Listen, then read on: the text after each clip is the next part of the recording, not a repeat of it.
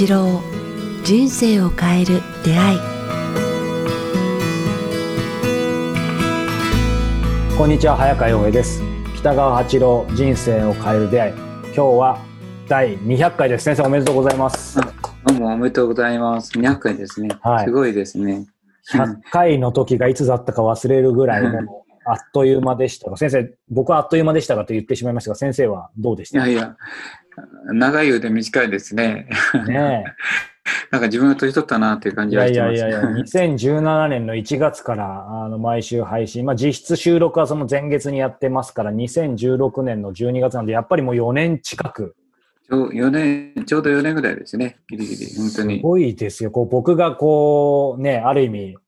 あの、やりましょうと言ったとはいえ、うん先生これ4そうですね毎週ってすごいですよ。僕ら特に冒頭の時とか、先生ね、まあ、ある時はホテルで、ある時は楽風で、ある時は先生そうですね。えーやりましたね。で先生がインフルエンザでになってしまって、今日は無理みたいな時もあったりとか、いや本当に継続されてきても頭が下がるんですけども、今日ね、200回っていうことでね、ちょっと、こう僕の方が、先生どうしましょうかという、ちょっと逆に構えてしまってるんですけど、この200回。やっぱテーマとしては、まあ最後だからコロナとコロナ禍と、まあそのへ、その辺のか考え方をもう一度っていう、ね、あー12月の終わりだから、まあ時代のあれですよね、それをちょっと考えてみるのもいいのではないですかね。あーまあ今はね、11月ですけど、もうすぐ年末ですからね、確かに。よくこんな質問が、早川君とこにも来ると思うんですけど、はい。じゃあ今のコロナの時代は、こう、どう生きたらいいのかっていうかね、うんこうななあの、経済的にも、なんか行き詰まってるし、なんか商売うまくいかないし、なんか大事いついつも家にいて煮詰まってるし、不安だけで生きてるし、うん何していいかわからないっていうことが、寂しさとか、あなんかいろんなことがあると思うんですけども、はい。まあ、だから、じゃあ、コロナの今はこう、何を思えばいいんですかねとか質問が、まあ、皆さん、たくさんあると思いますね。このポッドキャストでも今までもうね、もう4回、5回とこう取り上げてきましたけど、やっぱり尽きないんですね、そこはもう。僕も尽きないですね、常に。まあ、これは、もう本当、千年単位の大きな動きの一つだと思いますね。1000年単位ですか。だって経済が止まるんですもんね。経済はこの1000年間でやっとここまで来たんですね。うん経済活動と経済とか。資本主義とかいうのが。それが一挙にストップしてしまったからですね。はい。すごい、あの、千年、ミレニアムうん。事件ってみたいなそうですね。千千年単位の話ですよね。千年単位のあの事件だと思いますね。うんだから、まあ、それに遭遇した私たちは戸惑うと思うんですよね。うん。永遠とこの経済的繁栄のためにこうずっと培ってきた知識とか知恵とか、はお金とかシステムが、うん。す完全にストップしてしまってるからですね。うん。うん。うん。じゃあ、本当にまたそれは再開できるのか、うん。我々人類は乗り越えることができるのか、はい。乗り越えた後には何があるのかっていうことをこう、あちょっと考えてもいいのかなとか思いますけどね。私の言うことは正しいとは決してないんですよ。いえいえ。どういうことが来るかっていうのはみんなで考えてうん眺める必要があるなと思うのが、今日今日のあれなんですけどね。はい。どう思います？いや、でも、こうね、まあ、このテーマ今まで何度もやってきましたけど、やっぱり、うん、時間が経てばた、経っても、あ、これは変わらないだろうなって、つまりコロナ後の世界というか、こう、コロナと共存する世界で、これは変わらないだろうなって思うことと、これは決定的に、つまりまだわかんないな、みたいな、なんかそれは共存してますよね。だから何がって、ちょっと具体的には言えないんですけど、ただやっぱり元このコロナの前と全く同じ世界に戻るってことはないんじゃないかな。ないですね。うんうん、そうですね。だから、まあ、はっきり言えることは、この、今、この世で何していいか分からないという時間が、今の人類、全地球上の人類にとってはとてもいい時間帯だということですね。時間帯ですか。あなんか、幸せな時間。幸せ。未来、うん、未来を、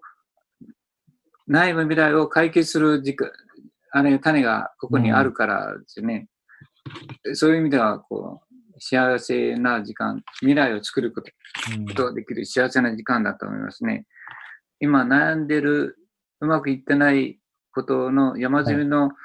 うん時代、ことがこう未来にとって良いものをもたらすからですねうん。うんうんうんだから今悩んでうまくいかないっていうことは必ずなんか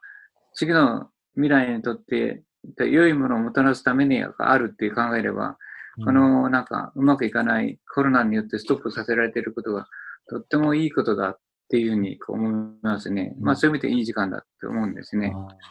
でも確かに先生おっしゃるように、こう、なんだろう、人間関係でもそうですし、まあ、日々の暮らしでもそうですし、当然仕事でもそうですけど、やっぱりね、ハードな、なんだろう、なかなか、まあ、ハードといえばハードな日々、みんな送ってると思いますし、今後もそういう部分は続くと思いますけど、でも逆に言うと、こう、なんだろう、先生がずっとここの番組で説かれてきた、なんだろう、まあ、動機の純粋性とか、まあまあ、というか、すべてですね。この200回で教えてくださってきたことすべてを、こう、よりいい意味でですけど、うん、やるべくしてやる時期。というか、やらざるを、やざるを得ないって言うとちょっと苦しい感じですから、いい意味で、なんかこう、本質を、こう、突き詰められ、すべての人が突き詰められてるので、なんか、成長する、成長、うん、でもなんかいい、いい時期かなというのは確かに思いますね、先生の話が伺って。うん。どういう意味でいい時期かというと、おそらくあのまま言ってたら、経済が緊張を生んでると思うんですよ。売上と数字と仕事いっぱいやらないといけないし、夜遅くまで、で、いろんなパソコンができればできるほど仕事量が増えてきたりとか、だから、緊張がますます高まってるっていう、ストレスっていう意味ですけどね。そそれをと止める、もう止めだ止めないと本当人類のあれが壊れて、で争い事が起きるという寸前に、こう、なんかコロナが起きたような感じがしますね。ずーっと先生警鐘を鳴らしてましたよね、そのことに関して。経済優先みたいな。もう神が作ったリラックスしなさいっていう時間だと思うんですよね。うんうんうんうんちょっとこう、もう、もうそんなに緊張してお金儲けで、うんもう向こうはクスクス笑ってると思うんですよね。もはいうそんなに会社のこと、生きること、妻のこと、家のこと、学校のこと、大学のこと、なんか資金とお金が足りないとか言ってるのはもう、ちょっと、どうでもいいっていうこと、どうでもいいとは言いませんけど、ちょっと立ち止まって考えなさいっていうのはできないから、無理やりなんかうん向こうがリラックスタイムを作ったっていう感じがしますね。うんこう、とはいえ、えーそのリラックスタイムですけど、それと何にもしないとか、こう投げ出すっていうのは当然違うわけじゃないですか。だからこれリラックスタイムでこそ、あの、未来のことを考えられると思うんですね。うんだからこの時間、だから、5年後で今を見て見ると、今のあれ状態がよくわかる。わた私いつも今を見るのではなくて、こう5年後から今を見るようにしてるんですね。うんだだから今、それが解決したとき、自分た、自分を見るとうろうろたえてるって言いますかね。あ あの時あれでうろうろたえてたんだなとか、お金がない、お金がないとか言ってても、結局5年後、なんなんとかかんとか生きていた生きいるじゃないかとかね。うん友人関係もうまくいってるし、まあ、経済もぼちぼち再開してるし、コロナも収束向かって、収束したではない、ある程度ね、うん収束したではないかという、その少し解決した5年後から今を見ると、今何をしたらいいか、どんな思いでいたらいいのかがわかるからね。だから、みんなに言ってるちょっと、ちょっとこう、コロナ災が終わった5年先から今の自分のこう、生き様とうろたえ様を見るといいよ。そしたら、こう、何が、何をしたらいいかがわかるのではないかな。うんせっかく神様が時間を止めてくれて、リラックスする時間をくれたんだから、その時間を使って、こう、この時代の流れと流れる方向を5年後から見ると分かると思うんですね。大きな、今言われたように価値観の変化があのこの、この時点で起きてるっていうことが、はっきりつかめると思うんですね。あの、さらに細かくちょっと、あの、ね、粘って伺ってもいいですか？はいはい。その、リラックスして立ち止まる時間っていうところすごく腑に落ちるんですけど、でもその一方で、あえてこう伺いますけども、本当に今物理的に、ううんーん、まあその状況的に本当に文字通り立ち止まれない。まあそれは経済的なことだけじゃなくて、例えばこう家族を支えなきゃいけないとかで、その物理的に、うん、自宅でこう仕事をするような人もいればそうじゃない人もいる中で、本当に物理的に一切その時間を取れないっていう人はどうしたらいいんでしょう？そういう人は、だからこそちょっと休んでみるといいと思うんですよね。やっぱりだからこそ。はい。うん、だから、だから、だからこそ、こう、ゆっくりしてみて、だからそんな風にこう、食べれない、食べれない、不安はって言ったら、そこばっかり見つめて知らうけど、5, 5年先で見てみたら、結構生きてたっていうのは、食べてるじゃないかとか、はい職業を選ばないでやってるうちに新しい新しい職業を身についたとかね、うん、今あるこの会社が潰れるって言うけど、潰れる会社潰れたら、また必ず新しい職業が生まれてくるんですよ。うん、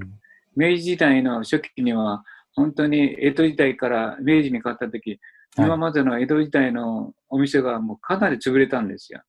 うん。まあ、いつの時代もそうなんで、時代の変化の時には、今まであった職業や仕事や会社が、まあ、会社とか組合とかがかなり潰れるんです。うん、ね、でも、でも人間はそこでまた次の職業を得て生き延びてくるんですよ。だから、今の会社、今が潰れても、またなんか新しい職業というか、新しい仕事が必ず生まれて、人間は生きれるようにできてるんですよね。うん、だから、あんまりこう、大騒ぎするのではなくて、じゃあ、今苦しいけど何か自分はできるんではないかと考えるって言いますかね。うん、だから、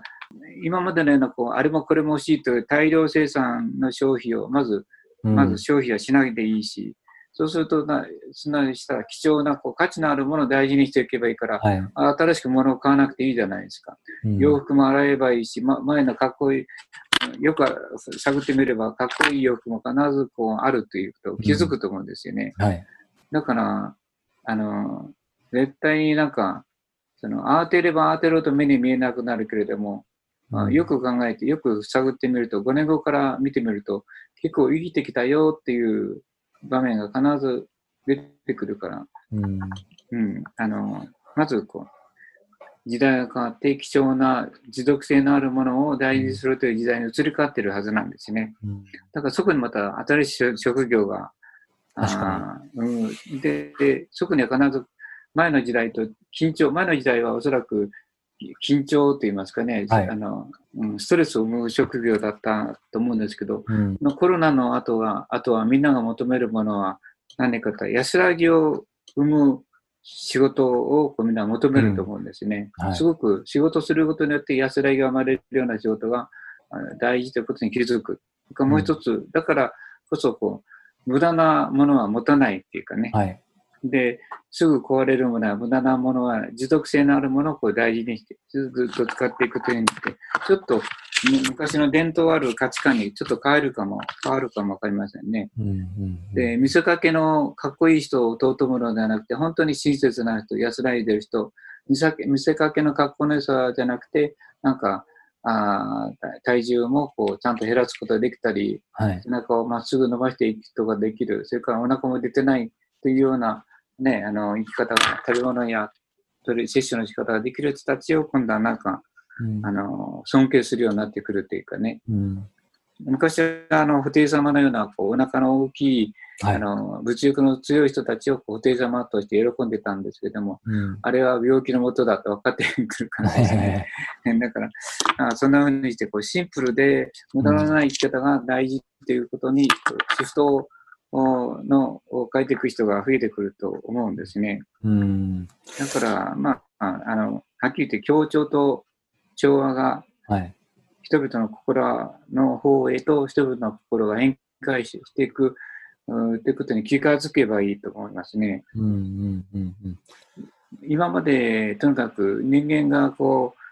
人間関係と経済が、経済が人間関係を歪めてしまって、ストレスついてたから、まあ、ここでちょっとこう間を置いて一服して、その意味を考えると、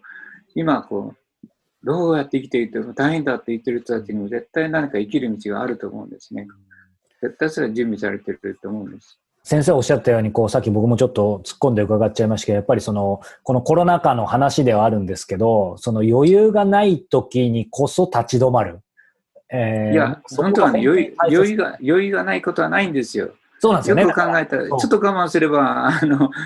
自動車で行かなくて歩いていけばいい,、いいしねあの、コーヒー飲みたくても、喫茶店で行かなくて100円のコーヒーでもいいし、ね、友達のとこ行って友達のコーヒーを飲むことができるし、余裕がないことは絶対ないんですよ。そうなんですよ。だから先生おっしゃってる、そ、そこがまあ、こう今までの人生振り返っても、このコロナ禍だけじゃなくても、その自分が今見えている世界が、すべてであって、そしてそこは絶対この先も続いて、そこから良くも悪くももう抜けることはできないと、やっぱ思いがちなんですけど、意外とその外、ちょっと思い切ってジャンプしてみると、あるんですよ、ジャンプしなくていいんですよ。ジャンプしなくていい。だって毎日起きてるんですよ、それは。わざわざジャンプするまでもないと。はい、うんうん。毎日昼間ばっかり見てるんですよ。だから夜になったら、ほら、一挙に、ほら、あの、闇がやってくるじゃないですか。先週の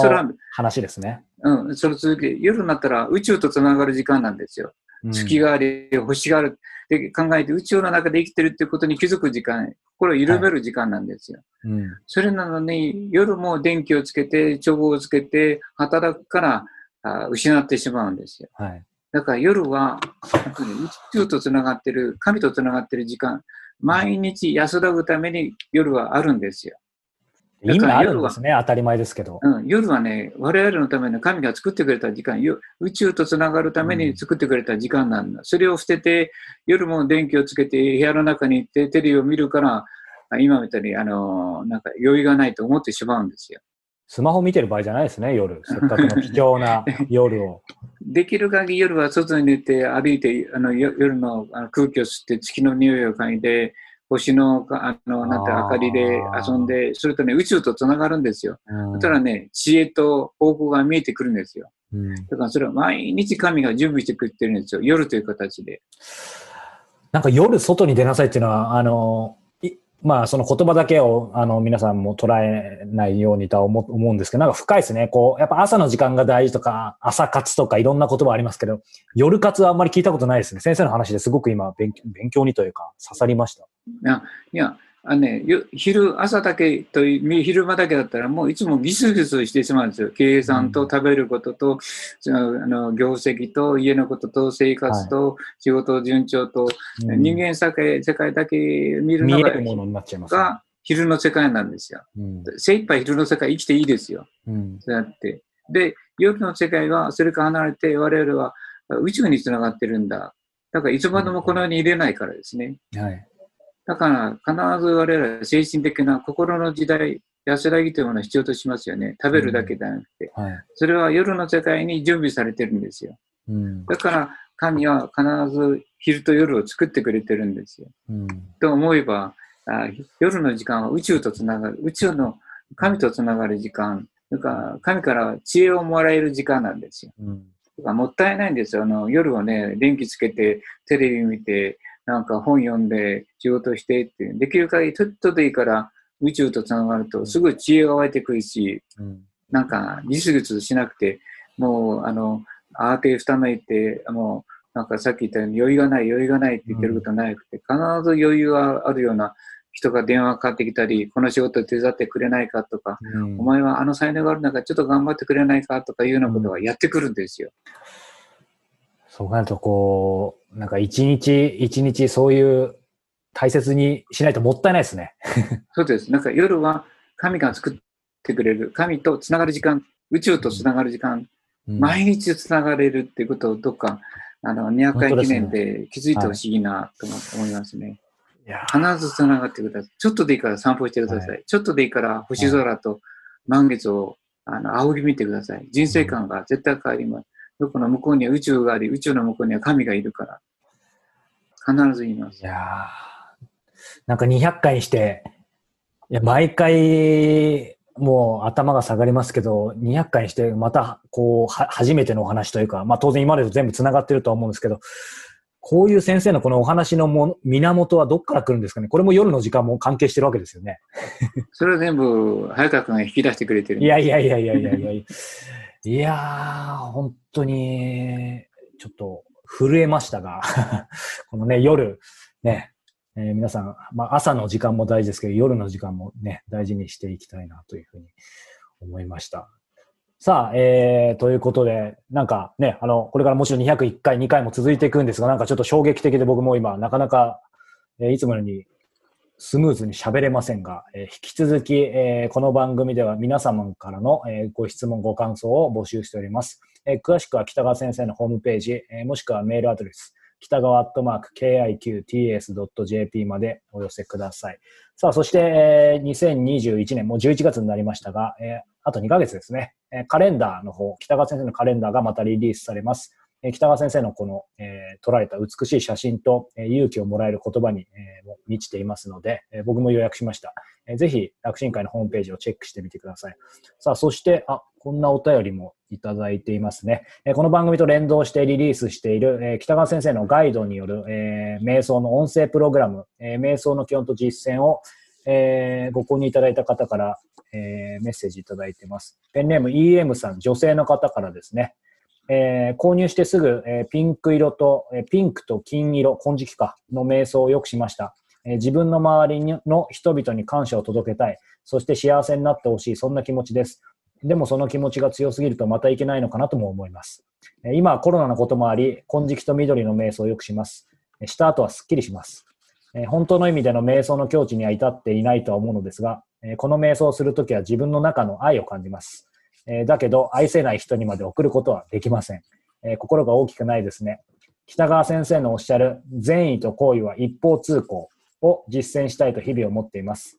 えー、なので、もやもやする日は瞑想しています。えー、瞑想の音声を流しているだけで落ち着きます。北川先生、えー、早川さん、ポッドキャストを含め、いつも本当にありがとうございます。えー、毎週火曜日が楽しみです。これからもたくさんの人のために届けてくださいということで、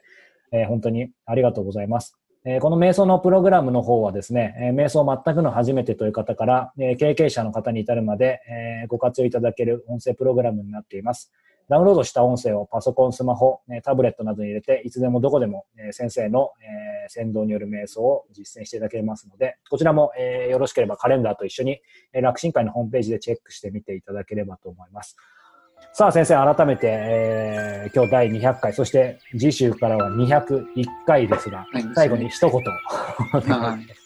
まあ、感謝だけです。ありがとうございます。本当に、